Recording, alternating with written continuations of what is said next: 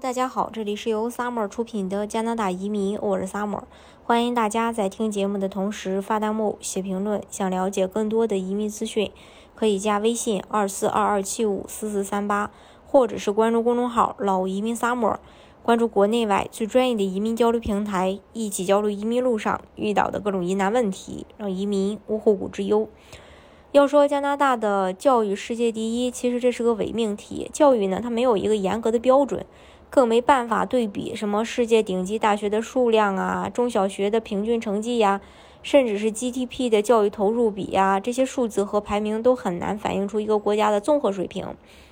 那说到加拿大教育的第一个特点，最显著的优势就是公平与平等。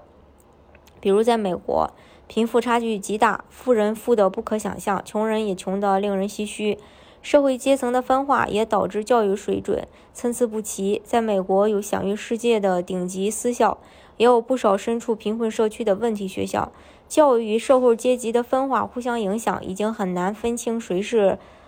呃，谁的果，谁是谁的因。而在加拿大呢，教育体系上更加追求平均化。在加拿大也有一些很好的顶级学校，但你几乎找不到问题学校，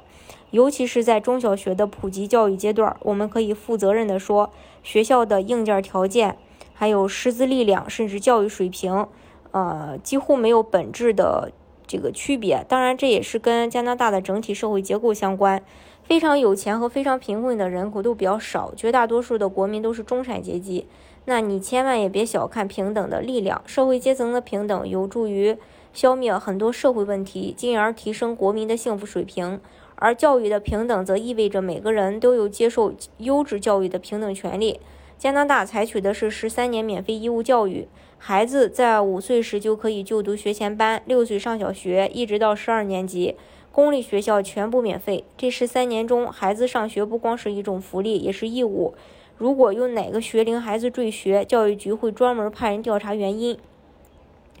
还有就是公立教育主导，那嗯，下面呢就要涉及到加拿大教育体制的另一个特点，整个教育体系是绝对的公立教育占主导。在加拿大，所有五百七十二万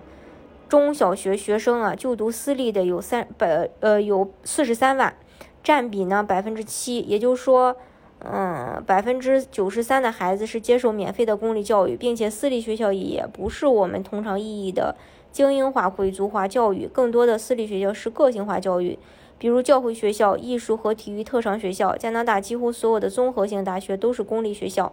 私立大学的学生数量和学术排名都远远不及公立大学，这点正好与美国相反。美国最顶级的大学，比如常春藤，这个八大名校联盟。大多都是私立学校。那我们再来看看加拿大教育的成本。中小学教育全免费，大学是要收费的。加拿大大学对于全国学生的平均学费是六千四百六十三加元每年，相当于三万人民币。那我们还是拿加拿大和美国的大学做一个对比。加拿大排名第一的多伦多大学的本科生的平均学费是每年六千五百九十加元，而基本上同样世界。排名的美国，呃，约翰霍普金斯大学，嗯，每年的学费是五万四的美金，折合人民币是这个，呃，折合成这个，呃，加币的是六万八千加，呃，加币，整整整是多伦多大学的十倍。还有教育资源充沛，这也引出了加拿大教育的另一个重要特点：教育资源充沛。加拿大共有一万零一百所。公立小学两千六百所，公立中学以及两千一百所中小学混合学校，四百三十六所大学和学院。对比三千多万的人口，学校的教育可以用奢侈来形容。加拿大的孩子只要是正常学习，并且愿意上学，从小学到大学不用择校，不用一次次的小升初，呃，然后中考、高考更不用千军万马过独木桥，上大学真的不是难事儿了。还有个性化的教育。最后，我们再来说说加拿大教育的另一个特点，那就是个性化的培养。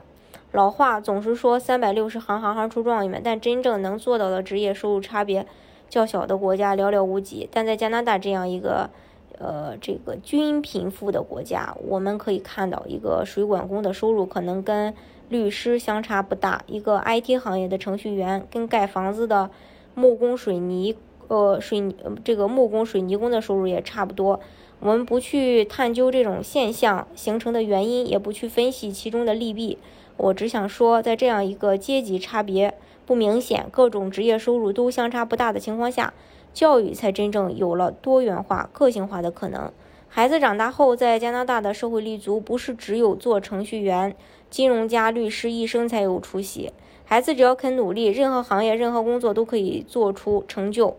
心态平和下来，不用太多的竞争，没有太多的功利，反而孩子更能在成长中建立自我认知，进而找到自己生命的意义。如果你有强大的经济能力，并且孩子也有极强的学术水平，不畏压力和竞争，在美国、英国甚至中国有可能走得更高。但如果你希望孩子真正按照自己的道路成长，不被竞争和压力所左右，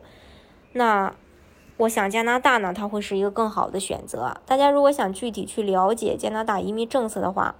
可以加微信二四二二七五四四三八，或者是关注公众号“老移民萨摩关注国内外最专业的移民交流平台，一起交流移民路上遇到的各种疑难问题，让移民无后顾之忧。